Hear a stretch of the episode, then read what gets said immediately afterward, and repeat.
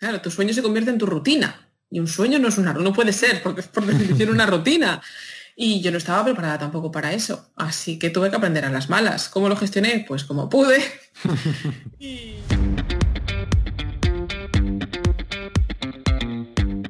Soy Jaime Rodríguez de Santiago y esto es Kaizen, el podcast para mentes inquietas en el que te acerco a personas, a ideas y a técnicas fascinantes de las que aprender cada día. Aún no te he dicho nada, pero nos vamos acercando al final de la primera temporada de Kaizen. Mi idea es tomarme un pequeño descanso este verano para preparar algunos temas nuevos y de paso para que no tengas que estar soportándome si estás de vacaciones en la playa. Y aunque aún quedan algunos capítulos hasta entonces, la de hoy va a ser la última entrevista de la temporada, pero es una entrevista de lujo. Lo es porque esta semana me acompaña Carolina Jiménez, que es todo un ejemplo de que el trabajo duro y el talento te pueden llevar muy lejos. Bueno, tan lejos, tan lejos como a Mordor, a la nave Enterprise o a Winterfell, porque Carolina ha estado en todos esos y en muchos más sitios. Carolina Jiménez trabaja en una de las mayores productoras del mundo de efectos visuales y ha trabajado en series como Juego de Tronos o en pelis como El Hobbit o en la próxima de Terminator. Pero además, Carolina es todo un ejemplo de generosidad con su conocimiento y amor por lo que hace. Desde su cuenta de Twitter y su canal de YouTube nos enseña a los miles de seguidores que tiene los entresijos de cómo el cine nos hace soñar con sus historias. Y hablando de generosidad, no puedo estar más agradecido a Carolina, no solo por atenderme desde la otra punta del mundo a primera hora de un domingo y poner todo tipo de facilidades, sino porque además lo hizo cuando la pobre estaba pasando un catarro terrible. Personalmente fue una entrevista en la que me lo pasé de maravilla y además Carolina me cayó muy bien, porque tuvimos ocasión de hablar un poco de todo. Por supuesto de cine, que a mí me encanta, y de sus propias vivencias, pero también, y creo que es una parte muy interesante de la entrevista, de la gestión de tu propio éxito y de tus anhelos, de la importancia de saber rendirse, y de todos los sacrificios que hay ocultos detrás de una carrera profesional impresionante porque un currículum o una página de IMDB son tan útiles para conocer la carrera de una persona como leerse el índice de un libro para conocer su contenido. Antes de empezar quiero pedirte disculpas por la calidad del audio. Como te decía, Carolina vive en Canadá y esta es la primera entrevista que yo grababa por Skype, y aunque no ha quedado del todo mal, creo que hay cierto margen de mejora. Pero lo bueno es que lo importante es el contenido, y Carolina es una fuente asombrosa de experiencias, de humildad y de buen humor, así que merece la pena seguro. Y bueno, no me enrollo más. Te dejo ya disfrutar de esta conversación con Carolina Jiménez.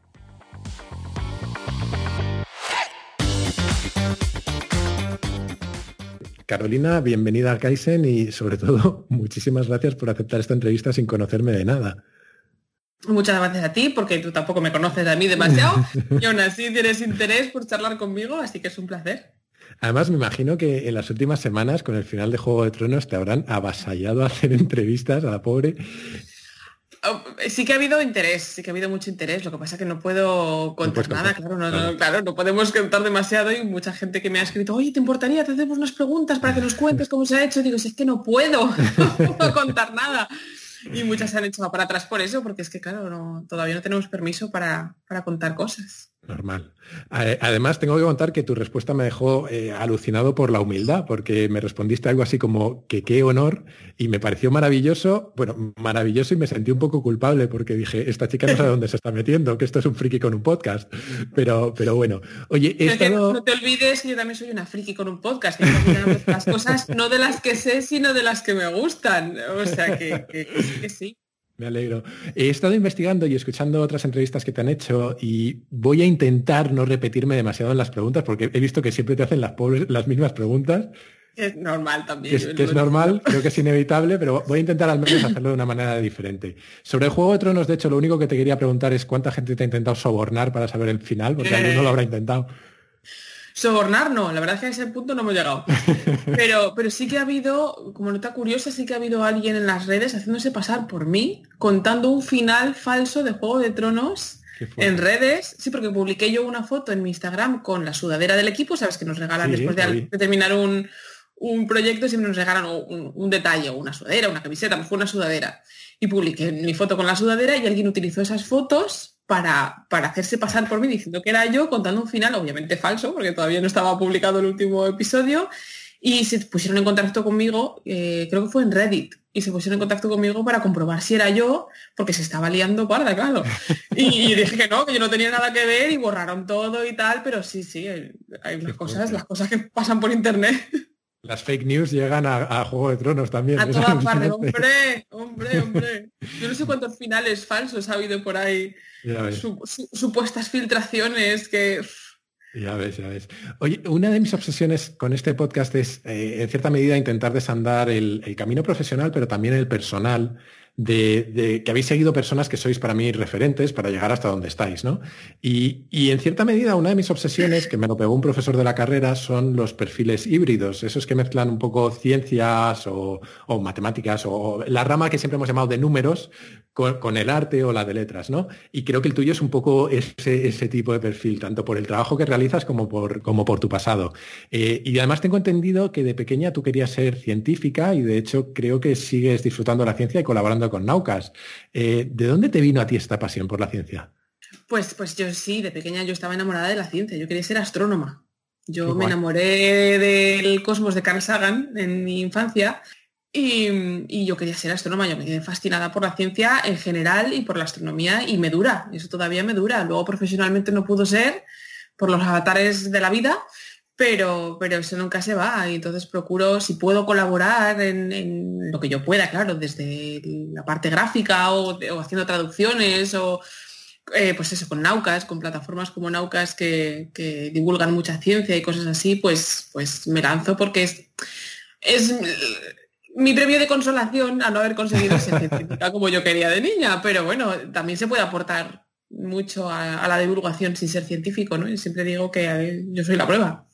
Eso espero, eso espero, porque ahora mismo mi, premio de consolación es leer ciencia ficción y poco más. O sea que espero poder ayudar en un futuro. Hablando de ciencia ficción, y has mencionado a Carl Sagan, eh, he leído o he oído en algún momento que compartimos dos autores que a mí también me encantan, por lo menos. Uno es Sagan y el otro es Asimov. ¿Tú recuerdas cómo los descubriste? ¿Te acuerdas más o menos? Hombre, a Carl Sagan le descubrí por Cosmos, lógicamente. En, casa en casa siempre se, consumía mucha ciencia, ¿no? Mucha divulgación científica en, general. Y, Cosmos se veía, y me acuerdo que lo teníamos grabado en beta y lo veíamos una y otra vez, una y otra vez, teníamos las cintas ya gastadas y tal, era llegar a la hora de la cena y ponerse Cosmos, ¿no? O sea, y, había libros de Asimov en general por casa. Mi madre es muy aficionada a la divulgación en general, también a la divulgación histórica, y sabes que Asimov tiene muchísima divulgación histórica. Y había algún libro de divulgación de Asimov también científica y cayó en mis manos porque llevaba ahí pues desde cuando mi madre era joven. Mm. Y, lo leí, leí el primero y ya no pude parar. Y creo que tengo, no, lo sé seguro porque esto no, sé si hay manera de saberlo, pero tengo una de las colecciones de, libros de Asimov de divulgación científica en español más grandes que hay. Tengo casi 300. ¡Qué pasada! Y muchos de ellos están sin editar y me cuesta encontrarlos y los, los compro de segunda mano y es una obsesión ya que tengo con sus libros. De hecho, les tengo tatuados a los dos. Ah, sí, ah, eso no lo sabía. a los dos los tengo tatuados, o sea que... qué pasada, qué pasada. No, yo eh, tengo una biblioteca mucho más, mucho más modesta de Asimov, estoy viendo desde aquí la fundación y poco más, pero, pero me dejó marcado para siempre ese libro. Eh, eh, has, hablado de Cosmos y, creo que has tenido la suerte de participar en, la segunda parte, ¿no? ¿cómo, cómo, fue eso? Eso tiene que ser un poco un sueño cumplido, ¿no? Eso es un sueño totalmente cumplido. Y además yo no sabía que íbamos a trabajar, porque claro, nosotros nos toca trabajar en los proyectos que le dan al estudio, a nuestro estudio. yo obviamente yo no elijo los proyectos que me... Bueno, yo no elijo los proyectos en los que va a trabajar el estudio. Y normalmente cuando hay un, proyecto que, que, el estudio, que le es otorgado al estudio, eh, nos mandan un email para anunciarlo, mucho antes de empezar a trabajar en él, pero nos anuncian que sepáis que acabamos de ganar pues, tal proyecto, tal, tal otro, y que van, las personas que van a estar encargadas van a ser estas, y que empezaremos en tal fecha y acabaremos en tal fecha. Y cuando llegó el email de que vamos a trabajar en Cosmos, además mis compañeros que, pues, que se sientan a mi alrededor, ¿no? que me conocen, habían leído, me acuerdo que habían leído el email antes que yo, porque yo llegué con mi café, yo leí el, email como a media mañana, llegué con mi café y, oí a mis compañeros de alrededor decir, verás cuando Carolina se entere, verás, así como susurrando. Digo, que se enteré, que me yo de qué, qué ha pasado. Y en ese momento leí el email y pegué un salto, me puse de pie y todos mis compañeros estaban mirando así ya como diciendo, ya te has enterado.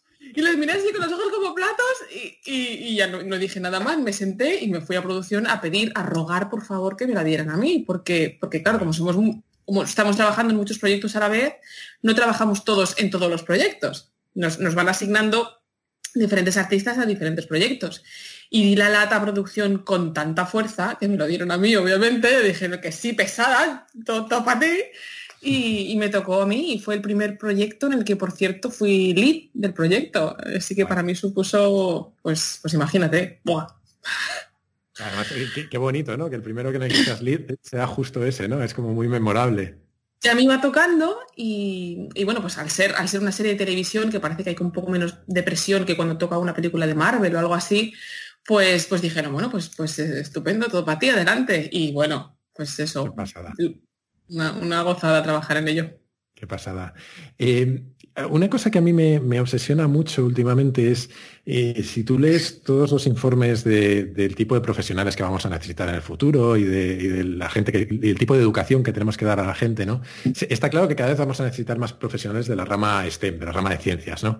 Y, y yo siempre intento buscar palancas con las que enganchar a este tipo de a, la gente para que estudie este tipo de, disciplinas, ¿no?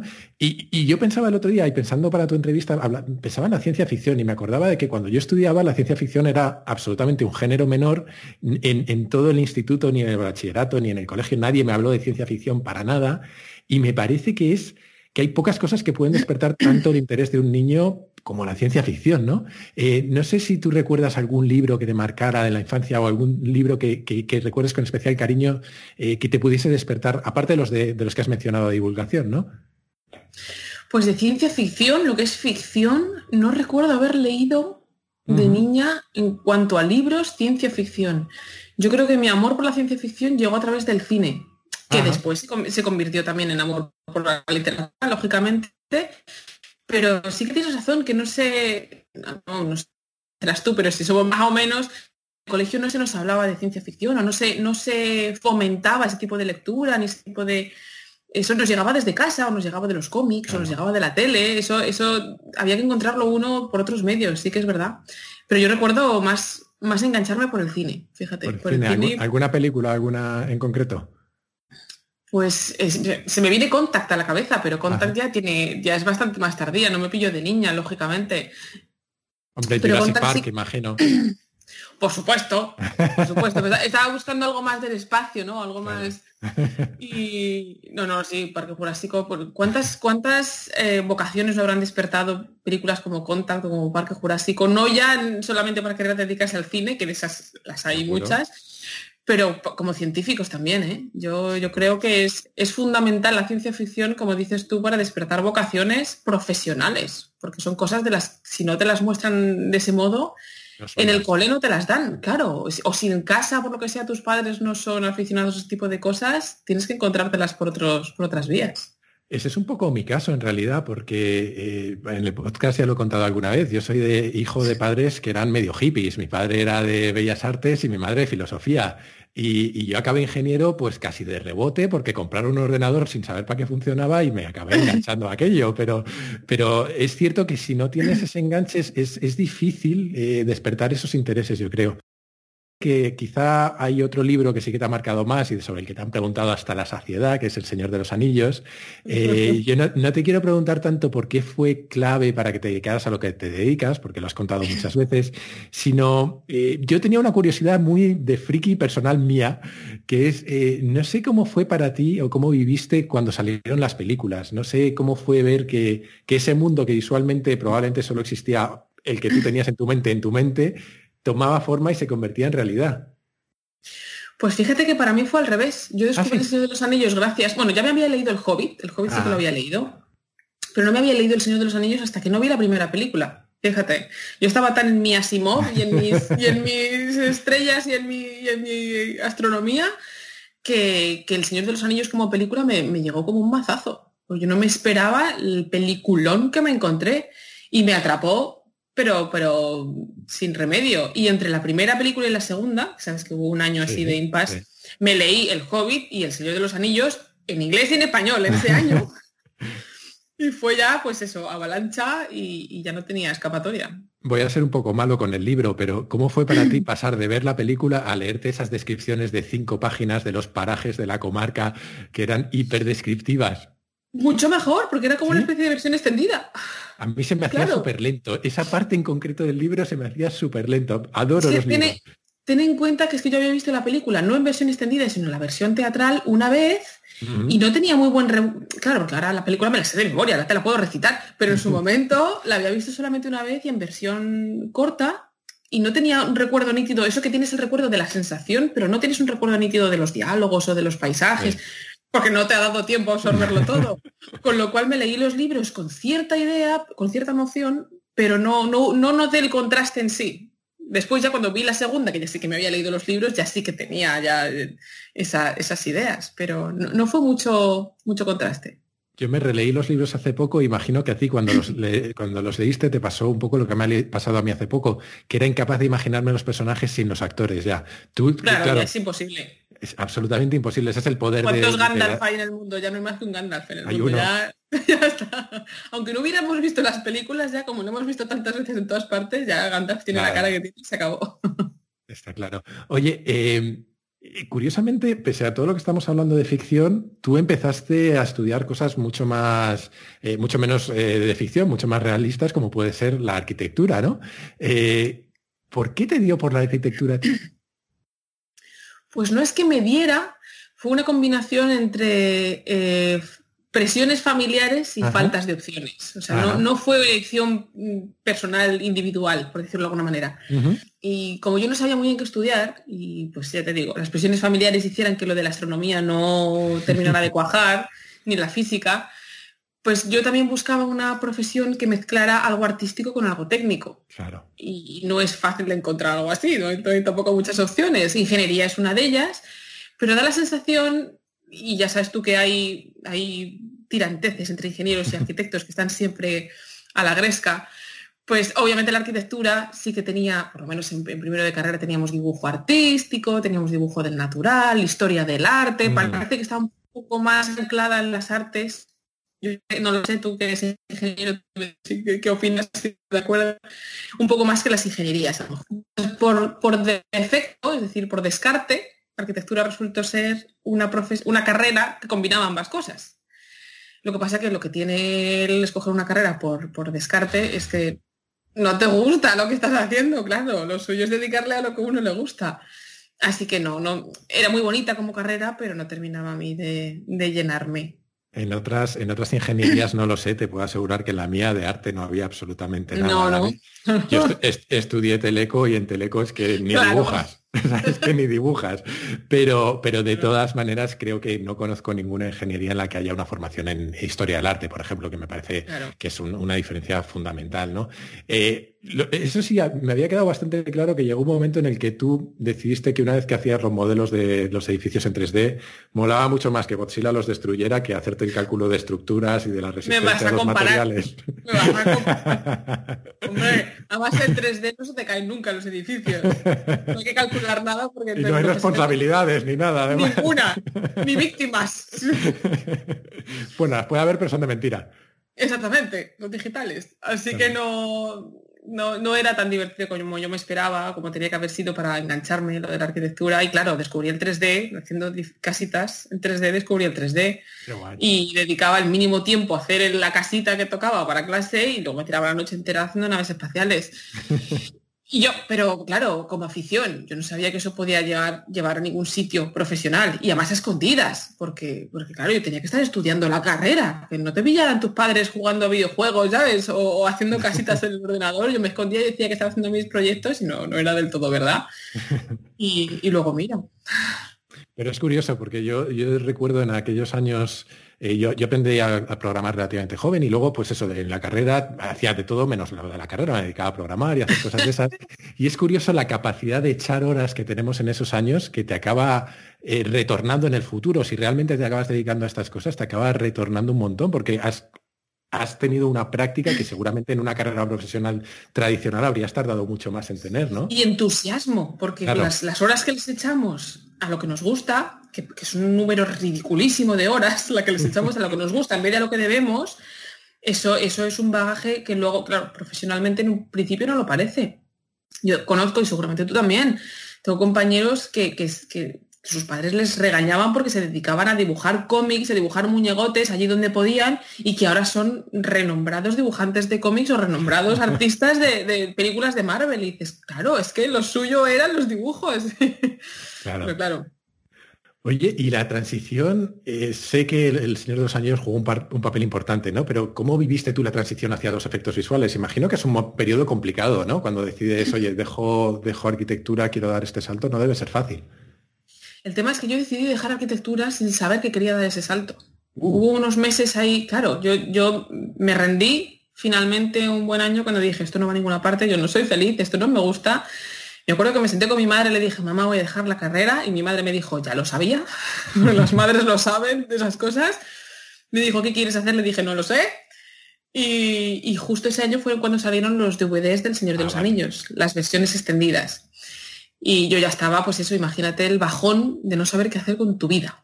Después de haber desperdiciado un número de años en una carrera que no te va a servir para nada. O sea, el, el bache personal fue importante más el drama en casa, imagínate. Mm. Y salieron los DVDs y fue ahí cuando vi los, los, documentales de cómo se hizo la película.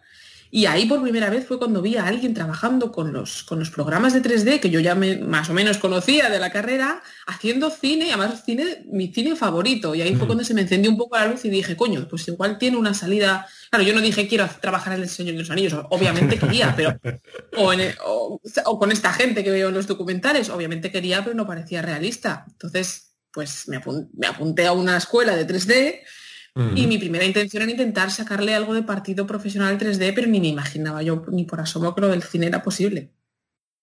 yo lo intentaba, yo lanzaba las, mi, mi, currículum, yo lo mandaba a esas empresas, porque, porque yo decía, si otros han podido, porque yo no, pero, pero claro, también con en el suelo, tengo que hacer algo con mi vida un poco más realista. Pero oye, al final, al final funcionó y de ahí te fuiste a recorrer el mundo. Yo eh, confieso que cuando preparaba la entrevista y leía lo que habías hecho y tal, te imaginaba un poco con el, con el mapita Indiana Jones y el avión y la musiquita de fondo, ¿no? Porque has trabajado con, en pelis de Tim Burton, de Ridley Scott, de Peter Jackson, en sitios como Australia, Londres, Nueva Zelanda, y ahora estás en lo que llaman, corrígeme si me, equivoco, el Hollywood del Norte, en, Vancouver, en Canadá. Así es. ¿Cuándo empezaste a tener claro que para hacer el cine que querías hacer te ibas a tener que mover tanto? Pues desde el principio, porque precisamente el documental que me inspiró para querer hacer cine estaba hecho en Nueva Zelanda, nada menos, que es la antípoda de España, nada. no hay nada más lejos. No hay nada más lejos. Entonces yo sí que decía, jolín, ¿cómo volaría irme con esta gente y viajar y ver mundo? O sea, el concepto de que si me toca, si pudiera dedicarme a esto me tocaría viajar, estaba implícito en la idea. Lo que yo no sabía es que iba a ser posible. ¿Sabes? Pero, pero sí que era, era, pues formaba parte, ¿no? De la, del sueño de viajar y de conocer a esa gente y de, yo qué sé. O sea, forma parte de la aventura. Te lo preguntaba porque muchas veces eh, en nuestra generación, somos más o menos de la misma generación, no sé qué edad tienes, pero calculo que somos más o menos de la misma generación.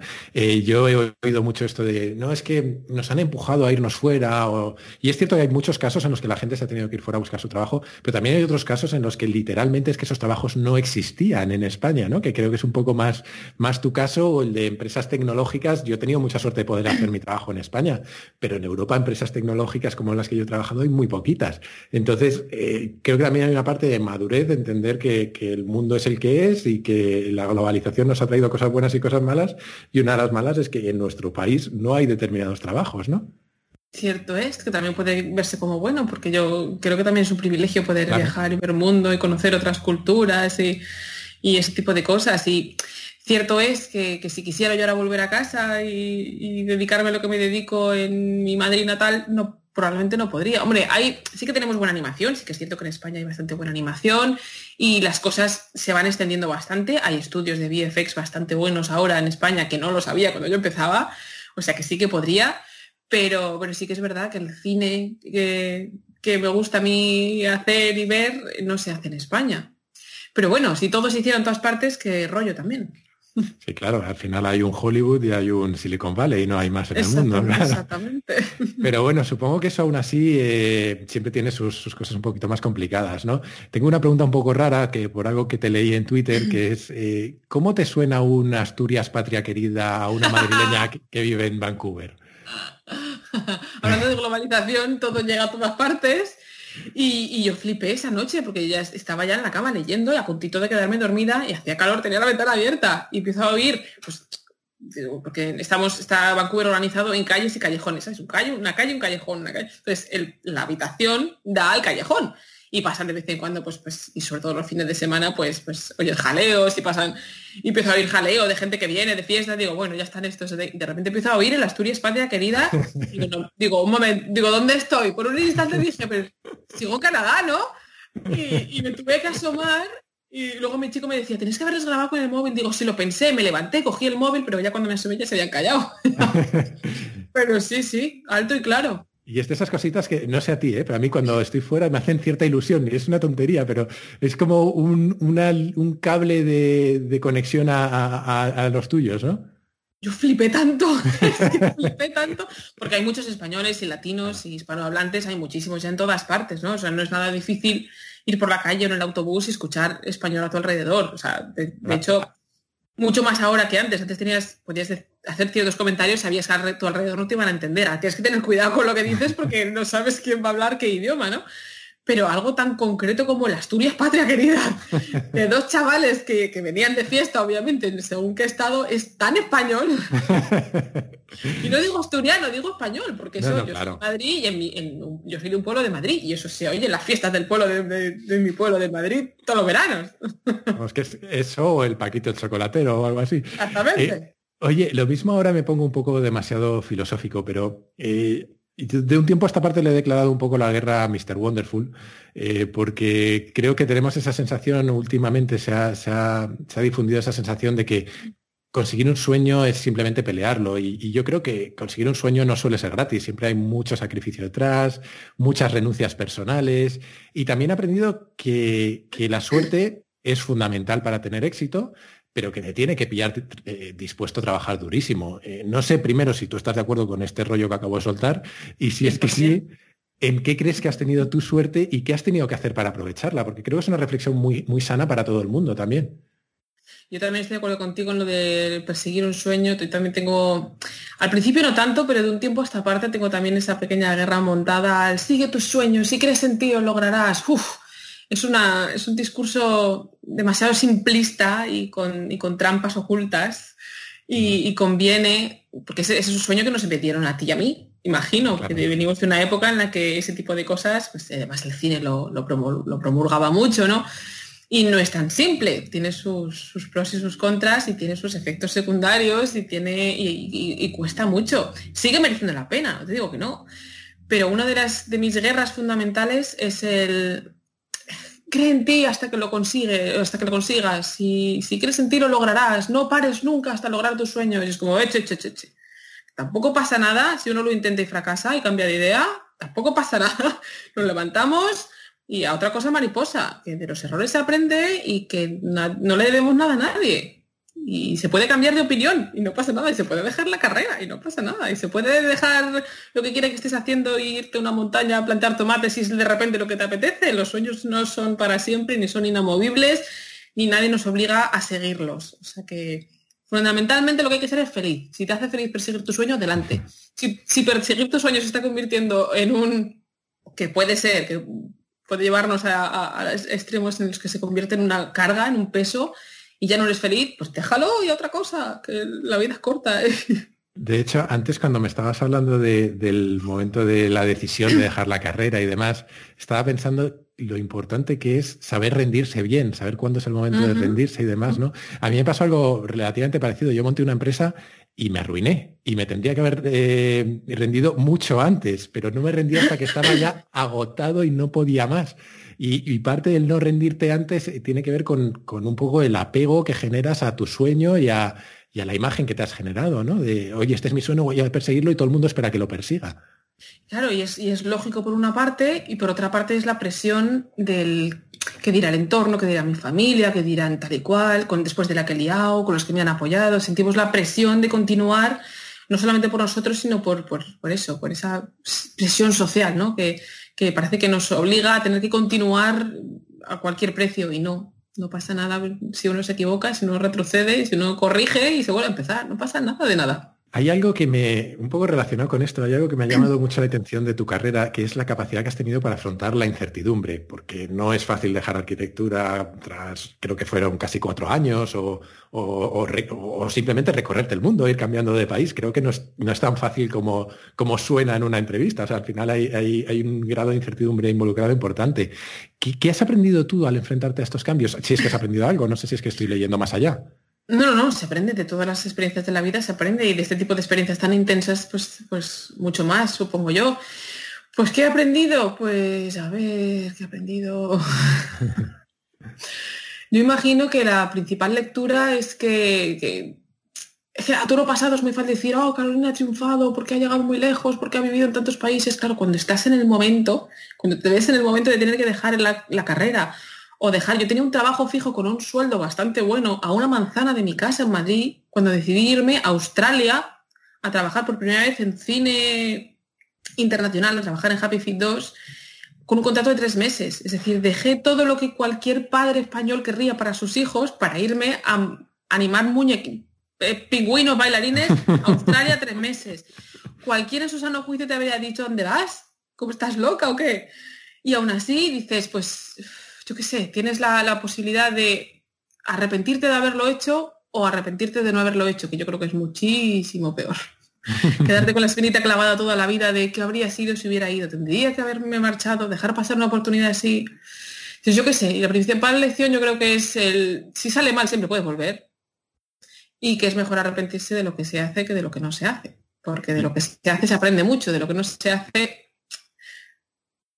yo creo que hay, otra lección, o por lo menos yo eh, saco otra lección de lo que acabas de decir, que es que eh, para llegar a donde has llegado o, para tener grandes rendimientos no se consiguen sin riesgo. Ah, siempre suele haber un riesgo involucrado. Si sigues el mismo camino que todo el mundo es muy difícil, mucho más difícil llegar a, determinadas metas. Tampoco es una invitación a hacer el loco, pero, quiero decir que, creo que tu caso es muy paradigmático de eso, ¿no? No habrías llegado a donde estás ahora sin haber asumido un cierto riesgo, al menos.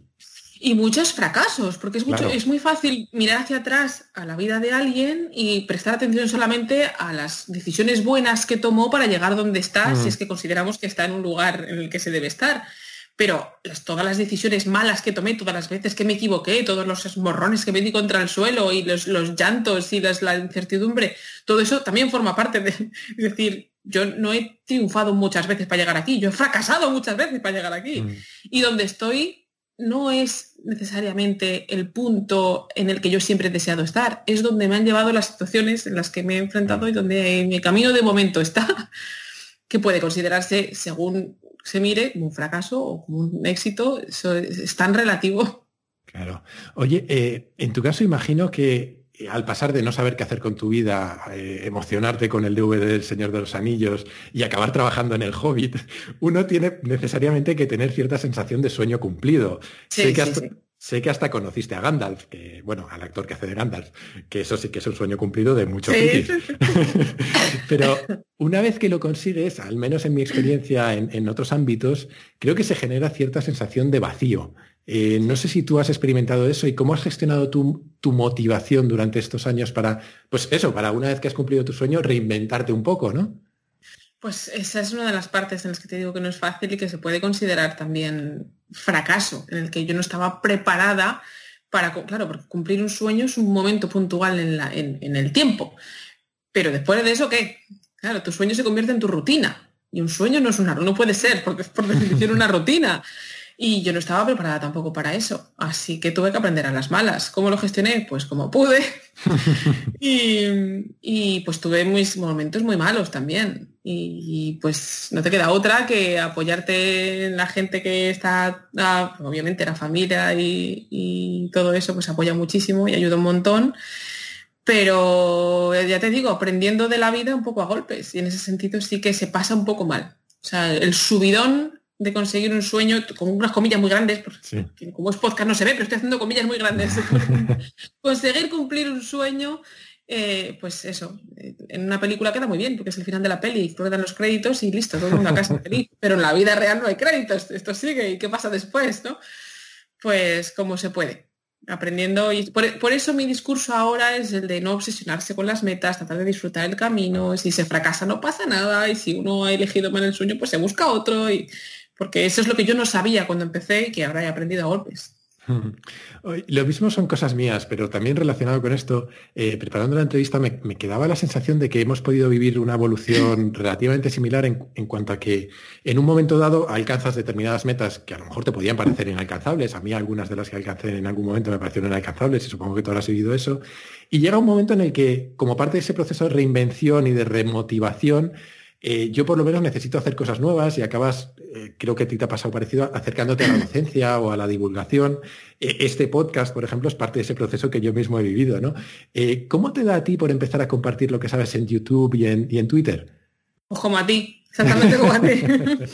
pues llega un momento en que, en que obviamente todo lo vivido es maravilloso y cuando estás viviendo lo que te gusta hacer, pues una de las partes bonitas de todo ello es compartirlo también, ¿no? Hablar de ello. Yo siempre digo que yo no hablo de lo que sé, hablo de lo que me gusta. Igual que aquellos que les apasiona el fútbol no pueden dejar de hablar de fútbol por pesados que se pongan, pues en mi caso, pues es casualmente, bueno, casualmente no, pero eh, lo que me gusta es aquello a lo que me dedico y compartirlo, pues es una de las mejores sensaciones que hay y tú lo sabes porque este podcast lo estás haciendo por eso. Y, la sensación de, de poder enseñar como otros me enseñaron a mí, ¿sabes? O de intentar inculcar lo que otros antes me inculcaron a mí, es una especie de sensación de, deuda que tienes con el universo, ¿sabes? Porque, mm. porque yo he pasado por esto y, quiero que otros pasen por ello también, porque tiene muchas mm. cosas buenas. Y es eso, el compartir el enseñar, pues mola un montón. Y supongo que eh, en el proceso aprendes tú también, ¿no? Eh, no sé si, Muchísimo. No sé si tienes algún aprendizaje concreto. Eh, parte de este podcast mío en concreto es eh, dedicarme a profundizar en temas que no conocía. imagino que tú a la hora de investigar películas, pues habrá un proceso parecido, ¿no? Claro, porque a mí me gusta mucho el cine y, cuando yo me ha pasado de Holling, descubres algo nuevo y, aprendes algo fantástico y dices, voy a hacer un vídeo para contarlo porque esto lo tiene que saber la gente y de repente lo compartes en YouTube o cuentas una anécdota en Twitter y te hace una pregunta, ah, pero eso en realidad funcionaba así, ¿o cómo funcionaba? Y dices, mierda, no lo sé. Y te tienes que poner a investigar y descubres que la respuesta mola muchísimo y que te da para otro vídeo o otros hilos y, obviamente enseñando es como mejor se aprende y el feedback, claro, porque esto no es un solo yo hablando sola a una sala llena de gente, esto es gente compartiendo y contestándome y preguntándome y poniendo a prueba y, y es muy, muy divertido. Es la parte buena de las redes sociales. Claro que sí, luego tiene un lado oscuro siempre. Luego tiene otro lado que tal, pero bueno. Eh, me has dado el pie perfecto para que yo soy un friki a otro nivel, mucho más modesto, del cine también, eh, y no me resisto a hacerte un par de, de, preguntas sobre cine en general, porque más allá de tus propios trabajos, porque siempre que tengo ocasión de hablar con alguien que lo conoce mejor que yo, me, gusta mucho. Te he oído hablar varias veces de que de Spielberg cuando te han preguntado por un director con el que te gustaría trabajar. Eh, Imagino que motivos hay millones porque es Spielberg, pero ¿hay alguna película en particular que te haya marcado? De Spielberg. ¿Cuál no? A ver, que me hubiera gustado trabajar. o... que te haya marcado por... que te hubiera gustado trabajar me parece un, buen un buen punto para empezar. Ay, ¿cuál no? Yo qué sé. Es que todas. todas. Bueno, todas. me, haces, repasar la filmografía y, es posible que algunas de las últimas, igual no tanto, pero, pero a Spielberg se lo perdono todo. Así que yo qué sé. Parque Jurásico probablemente. La, la, volví a ver hace poco y, además eh, hace muy poquito, antes cuando ya habíamos empezado a hablar tú y yo para hacer la entrevista, y me quedé, como siempre, flipado con el, con el, con, bueno, con la escena, el Kuleshov este que hacen, la escena en la que llegan con el, con el todoterreno, que todavía no te enseñaba a los, que no te enseñaba a los dinosaurios en ningún momento y empiezas a ver sus caras flipando hasta que ya hace un contraplano y, se ve a todos los, creo que son brachiosaurios o lo que sean, enormes en todos esos pendejos, que es, creo que es una maravilla de gestión de las emociones, ¿no? Esa escena. Esa es una, una obra maestra de la edición. El, eh, generar esa tensión y desvelarla en el momento oportuno cuando ya no puedes más, no puedes más, que estás mirando, que estás mirando. Y en ese momento giramos cámara y es un mago, es un genio. Spielberg es, es, el que, es el que me falta. Y yo creo que Parque Jurásico es una de las más grandes en ese sentido, sobre todo porque tiene mucho de efectos visuales digitales, que es lo mío también, con lo cual es un buen ejemplo, es el ejemplo perfecto, ¿no? Pero es, un genio de la edición y es un genio del montaje y de las de todo. De todo. Porque en, layout, que es lo que hacemos nosotros en VFX, trabajamos, somos los que trabajamos con la cámara, son los que nos encargamos de colocar y mover la cámara. Y Spielberg es un ejemplo, ¿eh? colocar y mover cámara, así que el que quieras, yo sé. Oye, y últimamente he visto varias películas eh, que con un nivel de efectos visuales que a mí, desde mi desconocimiento, eh, me, ha impresionado, la verdad. Eh, me ha impactado bastante una que yo creo que ha pasado relativamente desapercibida, que es Alita, la de Robert Rodríguez, no sé si la No la he visto aún. En efectos visuales me, ha impactado. Eh, y luego me gustó mucho visualmente, hablando de Jurassic Park, la de Bayona, la de Jurassic World, la, última que hizo Bayona, porque Bayona siempre es muy espectacular visualmente, ¿no? Y, una de las que has hablado bastante, que es Blade Runner 2049, eh, que es, que es una pasada. Eh, y me acordaba, pensando en todo esto, te he dicho, mi padre era Bellas Artes, mi padre era pintor, y, y yo recuerdo ir con él a museos y te das cuenta de que un pintor, cuando mira un cuadro, tiene dos, cerebros, en realidad. Uno, el de que tenemos todos de mirar un cuadro e intentar disfrutarlo, y otro, el del que conoce el oficio, te fijas en la técnica, te fijas en por qué ha usado los estos colores, etc. imagino que a ti te pasará algo parecido en el cine a veces. Eh, no sé si hay, que sí, claro. ¿Hay, pelis que te hayan impactado últimamente particularmente? En cuanto a efectos visuales, ¿te refieres? Sí, sí, en particular. Obviamente Blade Runner, la última de Blade Runner es en ese sentido espectacular, mucho más que en el de la historia, que yo no soy muy, muy fan de esa parte, pero visualmente es espectacular, eso hay que reconocerlo. Pero fíjate que cuando eh, tenemos que redefinir lo que es espectacular hoy en día en cuanto a efectos visuales, yo creo. Porque hace hasta hace unos años espectaculares efectos visuales eran aquellos que conseguían que pareciera real lo que no lo es. Hoy en día eso está tan conseguido que parece que unos efectos visuales espectaculares son aquellos que están ahí pero no los ves y están usados con moderación. Ahora cuando hay una película que tiene demasiados efectos visuales y demasiado digital, ya no es aclamada como antaño, ahora es, es más criticada porque parece que tenemos, necesitamos bajar el nivel y ponernos a un nivel en el que no se sobreabuse de ese tipo de cosas. Así que estaba buscando ¿qué película me ha impactado a mí en ese sentido? En el, no, en el que tuviera muchos y muy buenos efectos visuales, sino que estuvieran bien usados. Y yo creo que podría ser Mad Max, por ejemplo. Mad Max, es una pasada. Mad Max Fury Road, que tiene ya unos años, pero es que no me canso de ella.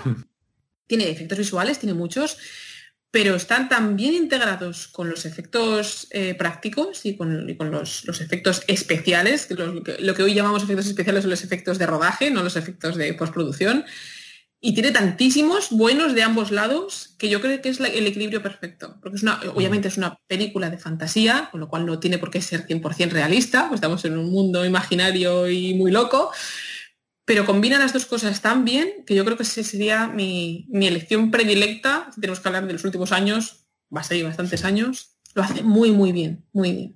Yo el otro día aluciné porque descubrí que no lo sabía, que, Fincher usa muchísimos efectos visuales que pasan completamente desapercibidos, que es un poco lo que estabas diciendo tú, ¿no? Que hasta en la, en la red social, que es una en la que no tiene por qué haber explosiones ni cosas de esas, hay un montón de efectos visuales, ¿no?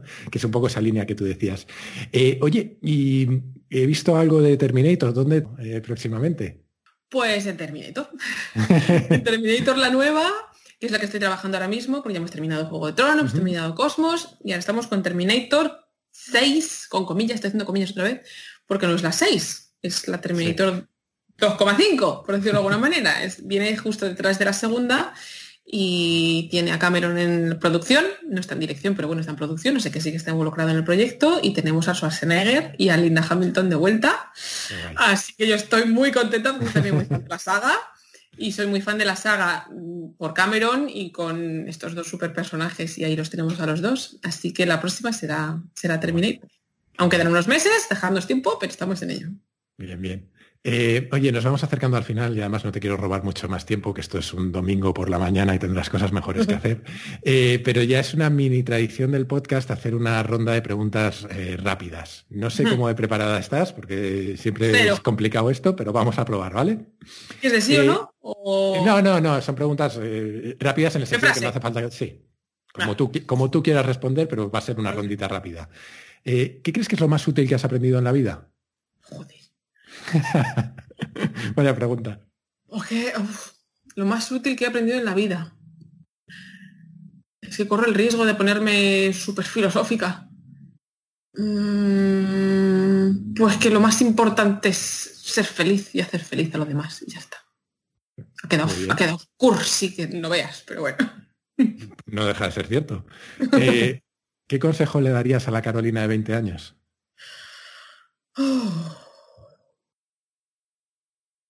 Que se lo tome con calma,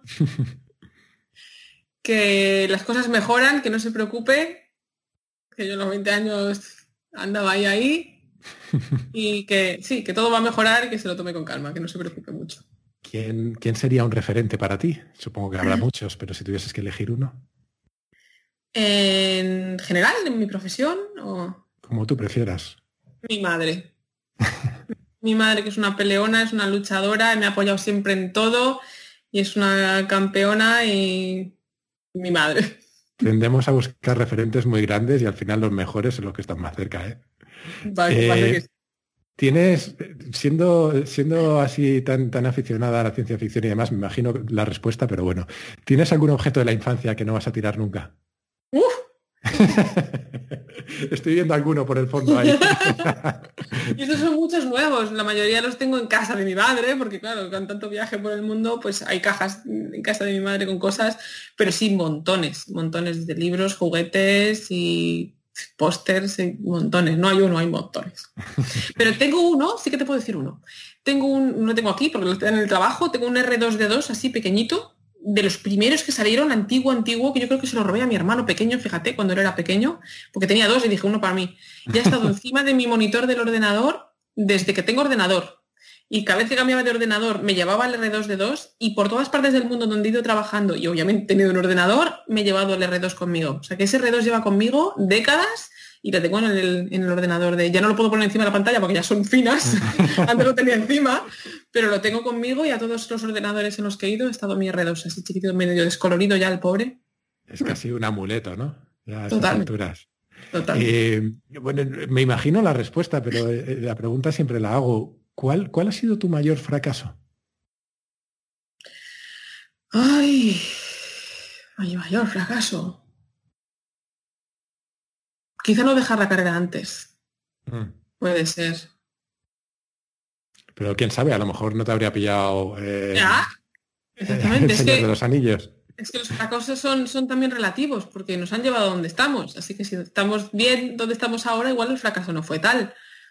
No sé si puedo buscarte un mayor fracaso. Si, lo, si lo, me acuerdo, te tuiteo. Maravilloso. Eh, y siempre me gusta recomendar libros y siempre pregunto si hay algún libro que te haya marcado especialmente. Eh, o alguno que te, que te gustaría que te hubieran regalado en un momento dado de tu vida. En el Señor de los Anillos hemos hablado ya mucho. Dune, probablemente Dune. Dune es un librazo y si a quien le gusta la ciencia ficción, por cierto, el librazo al que llegué también a través de la película, que es una de mis películas favoritas. Así que. Tengo pendiente los dos. Sé que la película fue un proyecto loquísimo, eh, pero tengo pendientes los dos. Eh, bueno, antes de despedirnos, y aunque lo hemos mencionado o lo he mencionado yo antes de pasada en, la introducción, eh, quiero asegurarme de que nadie se pierda tus contenidos. ¿Dónde podemos seguirte, leer lo que escribes, aprender de ti? Pues en redes sociales, estoy en Twitter, en YouTube, en Facebook también un poco cosicas. Y un blog, tengo un blog donde voy contando algunas cosas, lo tengo un poco abandonadillo últimamente, pero bueno, también tengo ahí un blog donde cuelgo cosillas y ya está. Y en Twitter eres arroba ok infografía, ¿verdad? OK infografía, que tiene también una historia larga tras ese nombre, pero sí, OK infografía maravilloso. Pues Carolina, no te quiero robar más tiempo. Hasta aquí la entrevista. Yo me lo he pasado muy bien y, espero que tú también. Yo eh, también. Muchísimas gracias por tu tiempo y por lo fácil que ha sido organizar esta entrevista a pesar de que estamos a tantos miles de kilómetros. Pero el mundo es muy pequeño, cada vez se hace más pequeño.